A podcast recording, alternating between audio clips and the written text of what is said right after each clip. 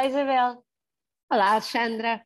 Hoje o número é 3. Isto hoje é uma aula, Isabel. É uma espécie de aula. Aula, aula que algumas É um workshop. É um workshop. Boa, boa, é muito melhor, tem razão. É um workshop sobre uh, como pedir desculpas, ou, ou, três formas de abordar aqui um, um belo pedido de, de desculpas. Portanto, temos três, temos desculpas e Olha, vamos, vamos falar sobre a capacidade de pedir desculpa, Isabel. Ah, eu acho que nós temos uh, todos a memória de coisas que fizemos que magoaram os outros e que dávamos tudo para não ter feito, não é? Sem dúvida. Ah, pudéssemos voltar atrás um segundo, um minuto, não ter dito aquela palavra ou não ter feito aquele gesto. E, e, e muitas vezes eh, pedir desculpa parece que, parece que não chega. Uh, e porque eu estive a pensar sobre isto e no fundo porque o mais difícil é perdoarmos a nós mesmos claro. a outra pessoa até nos pode ter perdoado mas, uh, mas nós continuamos a ficar furiosos connosco próprios e eu, um, eu confesso que foi uh, muito porque, por causa daquela questão que ainda, ainda está aí à baila sobre o pedido de desculpas. Ou não uh, pedir desculpas de Eduardo Ou não Cabrita. pedir desculpa mais propriamente de Eduardo Cabrita. Por isso é que é um workshop um, hoje, Isabel. É um workshop é, e só de 5 minutos, é uma coisa ótima, é super concentrado. Vamos. Exatamente. E portanto um, estive a ver um TED Talk do senhor chamado Robert Gordon e que se chama O Poder de um Pedido pedido desculpa e que recomendo. E daí o nosso número 3, porque. um, e diga a Alexandra os nossos três pontos. Vou dizer, então vá. Há três partes de um pedido de desculpas. Estão a ouvir bem? É um workshop, espero que nos estejam a ouvir, sobretudo as pessoas que mais precisam. Então, em primeiro lugar, nós dizemos claramente aquilo pelo qual, pela situação pela qual estamos a pedir desculpa. Atenção, não é uma coisa vaga, não é aquele, ah, desculpa lá, aquilo. Não, é uma coisa mesmo uh, precisa.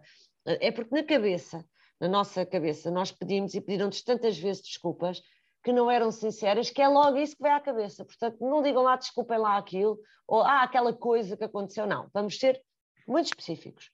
E depois um pedido de desculpas tem assim uns sentimentos, quando é verdadeiro e quando nós queremos que a outra pessoa realmente nos perdoe, tem uma coisa chamada sentimentos, Isabel. E os sentimentos de um bom pedido de desculpas são os remorsos e a empatia. E a empatia é a capacidade de sentir o que o outro sentiu. É uma coisa que nos falta tanto como, como sociedade, mas olha, num bom pedido de desculpas, daqueles que funcionam mesmo, está lá, está lá a empatia.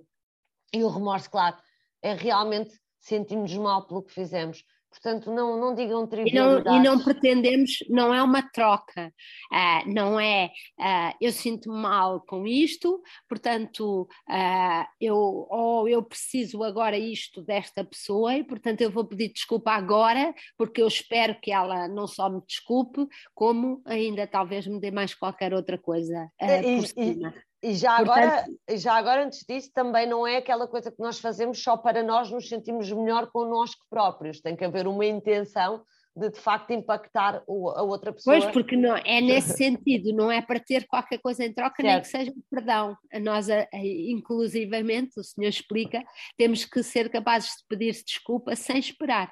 Uh, que a outra pessoa fica na mão da outra pessoa perdoar-nos ou não. não ela não é obrigada a perdoar-nos ou a esquecer só porque nós pedimos desculpa.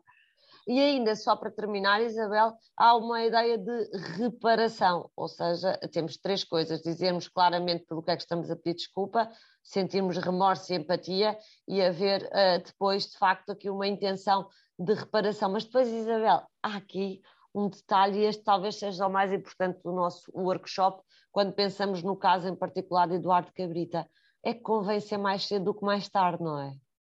Exatamente. Uh, e, e, sobretudo, uh, convém ser com a humildade verdadeira e não com uma arrogância de quem diz: pronto, se não querem brincar comigo, eu vou-me embora.